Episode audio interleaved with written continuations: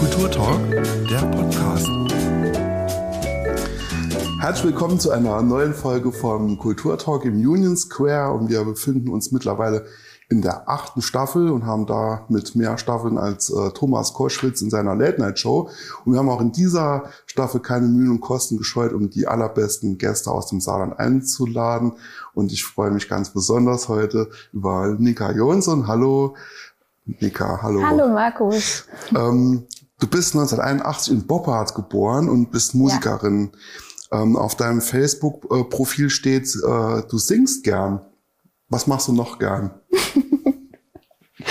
ähm, ja, ich spiele auch ganz gern Keyboard und ähm, ich mag gern proben und Songs schreiben und ja, das, was alle so gern mögen, mag ich auch. Okay. Und ich habe gerade gesagt, du kommst ursprünglich aus Popart. Das klingt so schon so ein bisschen wie Popart, äh, liegt aber in Rheinland-Pfalz im Hunsrück. Äh, was gibt's dort? Beschreib mal ein bisschen deine Heimat. Also das liegt am Mittelrhein. Ähm, das ist eine Touristengegend, eine Attraktion. Da sind halt so ähm, links und rechts des Rheins sind da sehr schöne Berge, auf denen viele Burgen sind. Äh, wenn man da jetzt hin und her fährt mit dem Boot, sieht man die alle.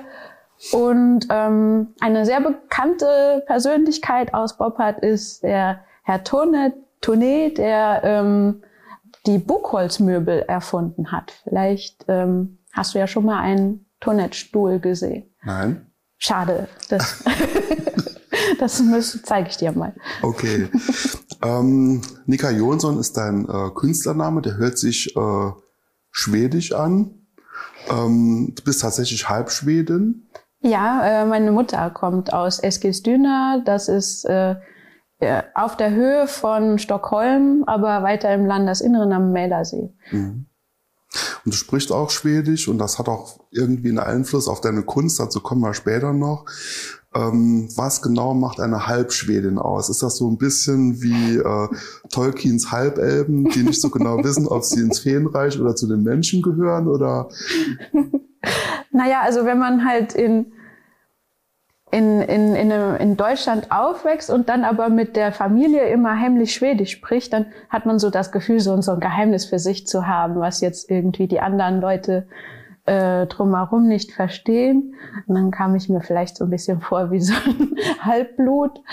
Aber ähm, ansonsten ähm, ist das natürlich etwas, also ich bin ja eigentlich dann dadurch, dass ich immer in Deutschland gelebt habe, bis auf Sommerferien und andere Urlaube, ähm, bin ich ja mehr Deutsch als Schwedisch, aber ähm, da ist man dann immer auf der Suche so ein bisschen nach der nach der schwedischen Seite. Was gibt's da? Also man hat, also wir haben ja oft Verwandte besucht, aber ähm, auch so ein bisschen auf die Suche nach der Kultur, nach der Sprache, damit man das nicht verliert. Ähm, dadurch, dass, also ich meine, ich wohne jetzt nicht mehr bei, bei meinen Eltern, ich spreche gar nicht jeden Tag Schwedisch.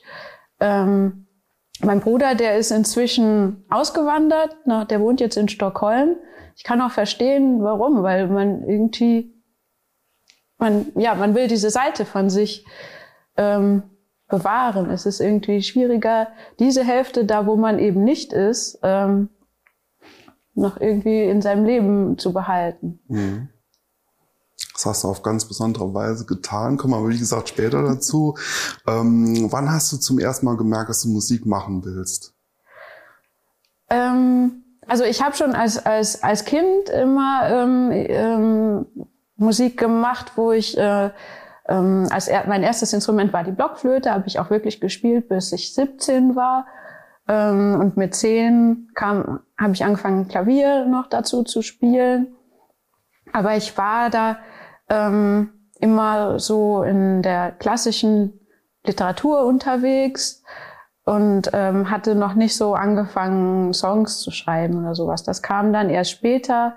Da habe ich in Kaiserslautern gewohnt und ähm, ja, irgendwie eigentlich was ganz anderes studiert, aber äh, da habe ich dann plötzlich gedacht, so ich möchte jetzt mal irgendwie Musik machen. Also es kam irgendwie, also ich hatte halt so ein bisschen dann diesen Musikunterricht natürlich aufgehört. Ich war ja dann erwachsen und äh, wollte aber trotzdem irgendwie weiter Musik machen und habe dann so ein bisschen angefangen zu experimentieren. Also ich hatte noch gar nicht viel Wissen über Harmonielehre und habe trotzdem versucht, meine ersten Songs zu schreiben. Ich habe dann auch da in Kaiserslautern die Jazz-Session entdeckt. Ich hatte vorher nie mit Jazz zu tun gehabt und habe mir dann vorgenommen, die war einmal im Monat, äh, haben mir vorgenommen, jeden Monat da drei neue Jazz-Standards zu singen.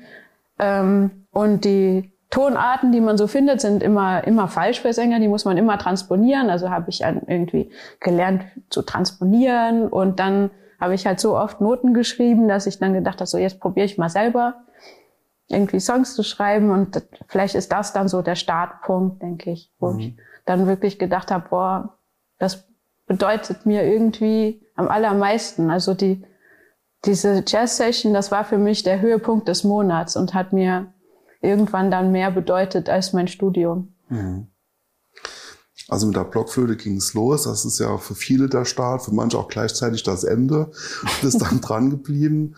Ähm, aber nochmal die Frage, woher, also du hast dich mit Musik beschäftigt schon, hast auch Musik gespielt, aber woher kommt deiner Meinung nach dieser Antrieb, selbst Musik zu machen? Ich, ich weiß nicht, das kann man nicht verhindern. Das ist das kommt so raus. Ja gut, es gibt ja viele, die äh, sich tatsächlich damit begnügen, äh, fertige Musik nachzuspielen. Aber ja. es gibt ja einen Teil von Menschen, die sich dann berufen äh, fühlen, äh, eine eigene Musik zu machen. Ja, also das, das ist schwer zu sagen. Also eigentlich habe ich das ja auch lange Zeit gemacht. Mhm. Einfach schöne Stücke gespielt und habe viel draus gezogen. Ähm, wenn ich, wenn die schwierig waren und ich musste üben, um die spielen zu können. Das hat mir viel gegeben. Aber das war dann vor allem, als ich das Genre gewechselt habe, von der Klassik zu, zu Pop und Jazz, dass ich da, das, ich weiß nicht, das war so eine Initialzündung, mhm. Wo ich dann plötzlich gedacht habe, hey, ich, ich weiß nicht, immer wenn ich, oder wenn ich einen Song gehört habe, habe ich irgendwie gedacht, so, ja, ich würde es gern irgendwie so machen. Mhm. Dann muss man den Song selber machen, mhm. okay. wenn man so hören will. Äh, du hast Mathematik studiert, ähm, eine Zeit lang. Ich glaube, in Kaiserslautern war das auch. Mhm. Ähm, Mathe und Musik haben auf den ersten Blick nichts gemeinsam, oder doch? Ja, also es gibt halt wirklich viele Mathematiker, die äh, sehr gerne Musik machen. Es gibt aber auch viele Musiker, die gar nicht gerne Mathematik machen. aber ähm, ja, es, also vielleicht, du kannst ja Mu Musik auch sehr logisch angehen.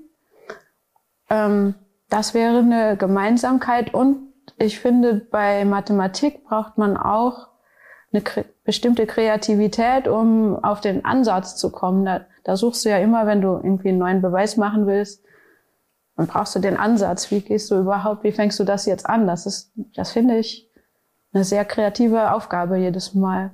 Mhm. Also mache ich ja schon lange nicht mehr, aber so war das. Mhm. Aber irgendwann war dann, äh, sagen wir mal, die Liebe zur Musik dann doch stärker als äh, den, den, den Drang, einen mathematischen Beweis zu führen. ähm, wie war dieser Entscheidungsprozess? War das lange und schmerzhaft? War das kurz und entschlossen oder ist das auch vielleicht ein Risiko? Das war äh, eher, eher länglich. Also ich, ich war, ich hatte dann so eine Phase im Mathestudium, wo ich irgendwie so ein bisschen zwischen den Wolken geschwebt habe und nicht so richtig wusste. Und dann habe ich meine Entscheidung gefällt, dass ich gerne eine Aufnahmeprüfung machen will zum Musikstudium. Und dann habe ich dafür angefangen zu üben und Gleichzeitig habe ich noch mein Diplom trotzdem noch gemacht. Da, da habe ich dann, glaube ich, schon, da habe ich dann irgendwie die Kraft gehabt, beides dann zu machen, weil ich endlich wieder einen Plan hatte, mhm. dass ich, und weil ich wusste, was ich machen will, ja. Mhm. Das war irgendwie, das war, das war keine einfache Entscheidung. Alle sagen ja, man kann als Musiker nicht leben. Ja. Wie hat, wie hat dein Umfeld darauf reagiert? Gab es Unterstützung oder hat man eher gesagt, komm, mach doch was Richtiges? Ja, ja klar. Also für meine Eltern war das im ersten Moment ein Schock und das wusste ich ja. Dann habe ich ihnen das erst gesagt, als ich äh, in dem Moment, als ich mit dem Diplom nach Hause kam, dann habe ich halt gesagt, eine gute und eine schlechte Nachricht. Ich habe hab ihnen halt erzählt, dass ich mich zur Aufnahmeprüfung gemeldet habe. Und ähm, ja, das mussten sie dann erstmal verdauen, aber ähm, die haben mich dann später eigentlich schon sehr unterstützt und sind auch stolz mhm. Auf die. Also die kennen alle Bands und waren überall schon bei Konzerten, auch wenn sie gar nicht in Saarbrücken wohnen. Mhm. Können sie auch sein, auf jeden Fall.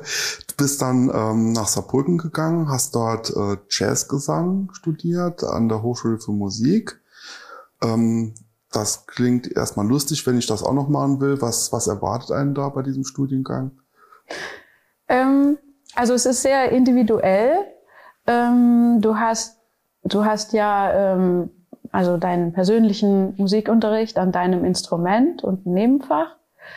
Und dann gibt es halt äh, viele Bands, in, in die du so nach und nach äh, kommst und ähm, auch öfter mal so unerwartete Projekte. Und ich finde, da habe ich immer irgendwie, glaube ich, am allermeisten gelernt, wenn du plötzlich so vor die Aufgabe gestellt wirst, mach mal, ein, mach mal ein, ein, ein Arrangement von dem und dem Stück mit der Besetzung zwei Stimmen und Posaune. Und dann stehst du da und musst dir was überlegen. Und das, das bringt einen echt weiter, dass man ähm, versucht, aus jeder Situation irgendwie was Tolles zu machen und so. Das, das fand ich irgendwie besonders spannend bei dem Studium in Saarbrücken, ja. Mhm. Hattest du vorher Unterricht oder warst du auch Autodidakt unterwegs? Als, äh, ich hatte vorher in Kaiserslautern ähm, Unterricht in, in, in Gesang genommen. Mhm. Also so, ich weiß es nicht, zwei, zwei Jahre vielleicht. Ja, bei der Kirsti Allo die wohnt ja auch hier im Saarland, ähm, hat aber in Kaiserslautern unterrichtet. Eine erste Lehrerin. Mhm. Und ähm, du hast eben kurz so ein bisschen beschrieben, was du da gemacht hast im Studium, was du gut fandest. Hat das, wie hat das Studium deinen Blick auf die Musik äh, verändert? Bist der Meinung, es hat dich besser gemacht oder hat es dich vielleicht sogar auf eine Weise ausgebremst, dieser theoretische Ansatz? Ähm, also es hat mir irgendwie, das hat bewirkt, dass, dass ich ähm, gelernt habe, wie ich selber neue Sachen lernen kann. Also, das, also es hat mich natürlich stilistisch ähm, festgelegt für vier Jahre. Eigentlich habe ich äh, während der Zeit gemerkt, dass ich schon einen starken Hang zu Popmusik habe. Und das war aber ein Jazzstudiengang. Mhm. Dafür kann ja jetzt der Studiengang nicht. Aber ich habe dann natürlich viel Jazz gemacht, was ja auch ähm, was, was ich ja auch gut, gut finde, ist auch ein Teil von mir. Aber ähm, nach dem Studium hatte ich dann das Bedürfnis, auch mal besonders viel Pop zu machen. Und ich habe eine Zeit lang den Jazz eigentlich so ein bisschen links liegen lassen.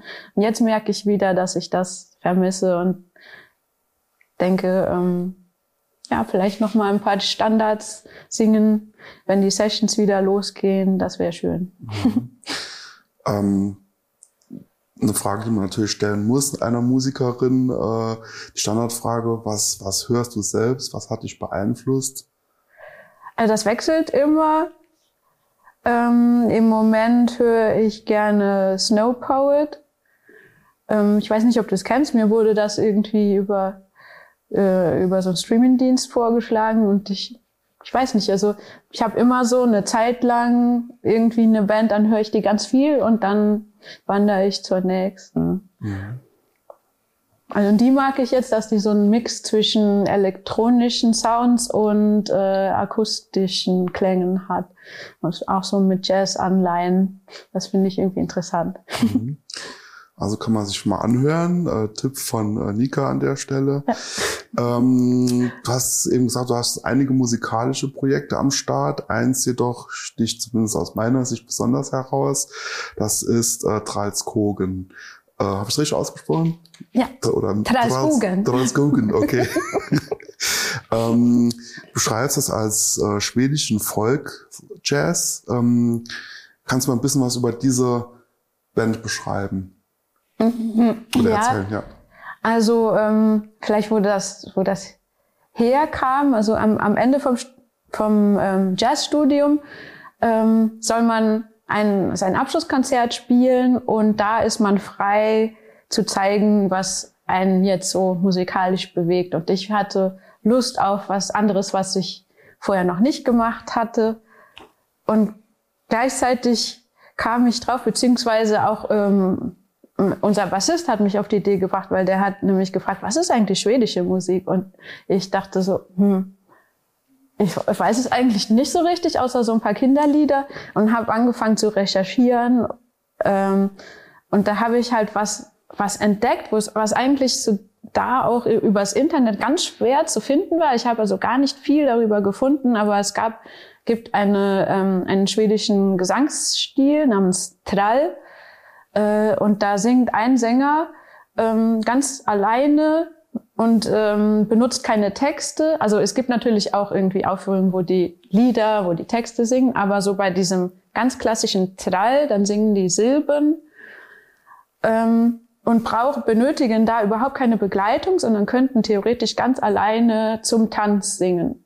Stehen dann in der Mitte und die Leute tanzen, die Paare tanzen dann drumherum und äh, der Sänger bestreitet den ganzen Abend. Also der muss immer gucken, dass er überhaupt Luft kriegt.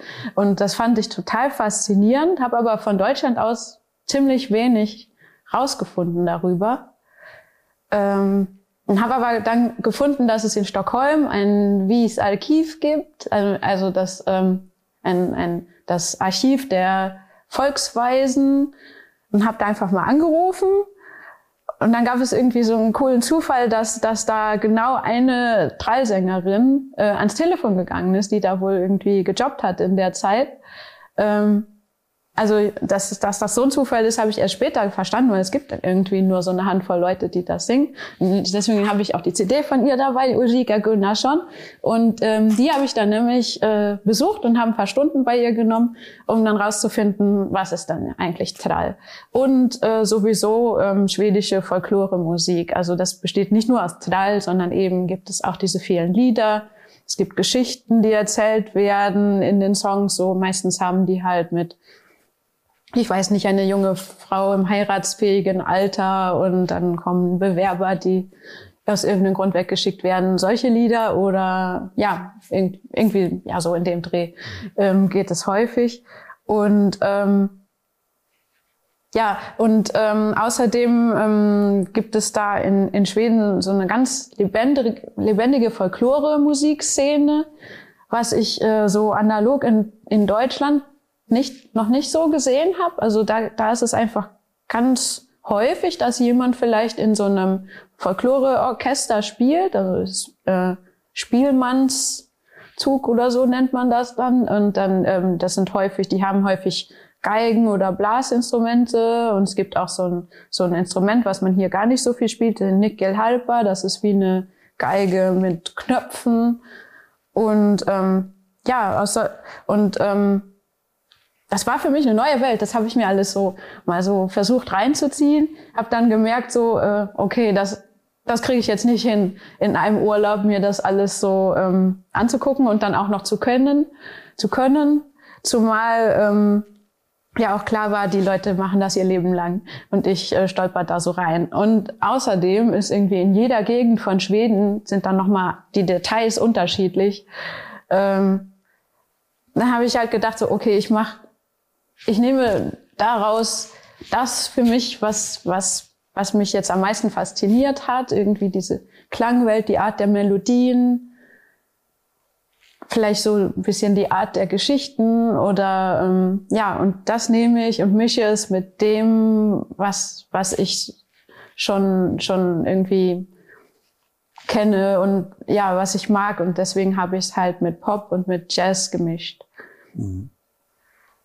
Und daraus ist dann Preiskuchen entstanden. Das ist also so, dass es ist halt, es ist jetzt auf keinen Fall original schwedische Folklore. Ähm, es ist irgendwie was anderes, aber für mich ist das so eine Verneigung vor der schwedischen Folklore. Mhm. Ist auf jeden Fall eine sehr interessante Mischung und man sollte es unbedingt sich mal live anschauen, wer es noch nicht erlebt hat. Äh, wann gibt's da nochmal Gelegenheit? Ihr, gibt's Termine jetzt schon oder? Leider nicht. Leider Wir hatten nicht, einen Auftritt geplant im September und der mhm. konnte wegen Corona nicht gemacht werden. Ja, aber es gibt ja, man kann auf jeden Fall das Werk sich jetzt mal erschließen. Äh, wo findet man äh, die Musik? Hast du eine Webseite oder? Ja, äh, trausguggen.com. Ähm, du hast es gerade so ein bisschen ähm, beschrieben, wie das gekommen ist, dass du auch nach Schweden gegangen bist. War das dann so, oder ist das so Teil deiner schwedischen Entdeckungsreise, wo du deine schwedische Hälfte finden kannst? Ja, auf jeden Fall. Also das, das fand ich irgendwie, das fand ich halt aus persönlichen Gründen sehr spannend, dann diese Reise zu machen und so. Und ähm, ja, ich hätte Lust, das nochmal so zu machen mhm. und dann vielleicht noch ein bisschen tiefer einzusteigen. Es gibt sogar ähm, es gibt sogar Volkshochschulkurse, wo man wo man ähm, in Folklore Musik äh, sich fortbilden kann. So vielleicht, wenn ich mal viel Zeit habe, mache ich das mal. Mhm. Also das Thema will ich auf jeden Fall noch weiter beschäftigen. Also es war ja ein äh, Abschlussprojekt. Äh, daraus ist auch eine CD entstanden, mhm. äh, zahlreiche Konzerte. Das heißt, du arbeitest jetzt aktuell an neuen Songs? Ja, also ähm, ich würde gern fürs nächste Album auch klanglich ein bisschen was verändern, so dass es mehr so ähm, noch so artifizielle Klänge noch dazukommen. Mhm. Also wir haben jetzt auch mehr Synthesizer-Sounds und bisschen, also es geht ein bisschen weg von dem, von dem folkloristischen Klang und dafür ähm, mehr so in so eine Fantasy-Welt. Also ich äh, ähm, lese gerne über ähm, mystische Wesen aus den ähm, skandinavischen Wäldern da gibt es echt eine, eine Fülle von interessanten Figuren, die so ähm, in der Folklore überliefert werden. Und da gibt es viele, die noch keinen Song bekommen haben. Mhm. Da erzählst auch gerne bei deinen Konzerten mal solche Geschichten. Ja, also ähm, die Texte sind ja auf Schwedisch. Ich denke immer, ich muss den Leuten vielleicht erzählen, worum was es geht. Und ähm, das, also das, das, das mache ich eigentlich ganz gerne. Mhm.